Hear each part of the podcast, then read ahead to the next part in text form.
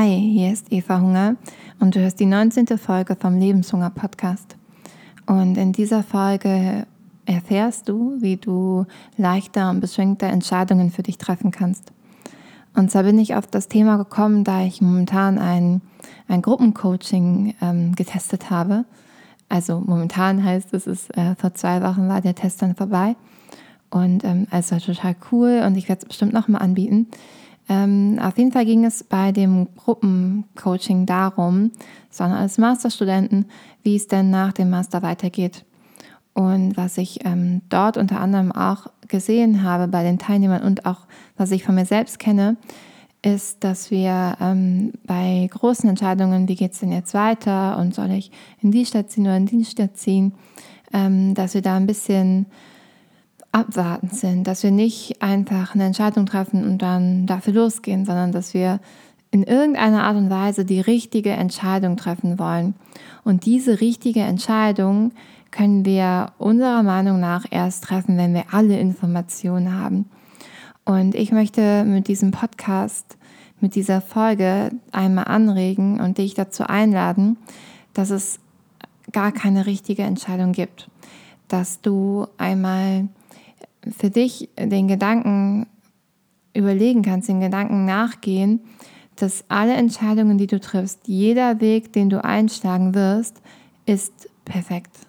In dem Sinne, dass jeder Weg, den du gehst, jede Entscheidung, die du triffst, genau dir entspricht. Dass du letztendlich so oder so, egal was du machst, ein wunderschönes Leben haben wirst und dass ähm, die Entscheidung, was es denn letztendlich ist, eigentlich irgendwie sekundär ist. Mm, dass ich dich dazu einlade, dass du ähm, eher die Entscheidung, dass du ein tolles Leben leben willst, dass die zuerst gefällt ist und dass dann alles andere, was darauf kommt, ähm, dem nachgeht. Also mh, mm, damit meine ich, dass eine, eine Ausrichtung auf das eigene Leben von ich werde ein wunderschönes Leben leben, wichtiger ist, als zu entscheiden, was man denn konkret machen wird.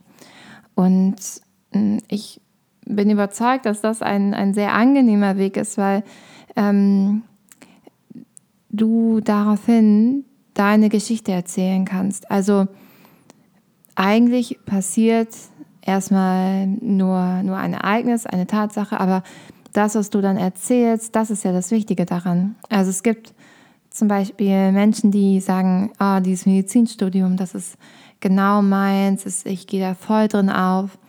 Und dann gibt es andere, die sagen, Medizinstudium, das Schlimmste, was ich je gemacht habe. Furchtbar. Und also es liegt nicht am Medizinstudium, ob es denn jetzt toll ist oder nicht, sondern daran, was du dir darüber erzählst, ob es dir gefällt oder nicht. Und deswegen ist wichtiger als die Entscheidung, was du machst, dass du dir überlegst, wie möchte ich das denn eigentlich erleben, was ich mache. Und dann möchte ich dich auch noch einladen zu dem zweiten Gedanken, dass ähm, ich kenne das auch von mir, dass ich dann denke, ah, ich will mich jetzt noch nicht festlegen. Und dann bin ich die ganze Zeit in so einem Vielleicht-Stadium. Also es ist kein richtiges Ja, es ist kein richtiges Nein. Also es ist so ein Vielleicht und ich, ich entscheide mich dann später. Und das ist das Ungesündeste, was du tun kannst. Also ein Vielleicht raubt unglaublich viel Energie. Ein Vielleicht musst du ja immer noch mal evaluieren. Und ähm, deswegen würde ich dich auch da einladen zu sagen, okay, ich entscheide mich entweder für Ja oder für Nein. Und beide Entscheidungen sind gleichgültig und es ist beides gut, aber dass du nicht in einem Vielleicht-Stadium hängen bleibst. Weil wir auch manchmal so die Idee haben, dass wenn wir uns einmal entschieden haben, wir könnten uns nicht mehr umentscheiden. Aber das stimmt ja nicht. Also selbst wenn du eine Entscheidung getroffen hast und du merkst irgendwann, oh, das ist es irgendwie nicht, dann hast du die Freiheit, dich nochmal umzuentscheiden.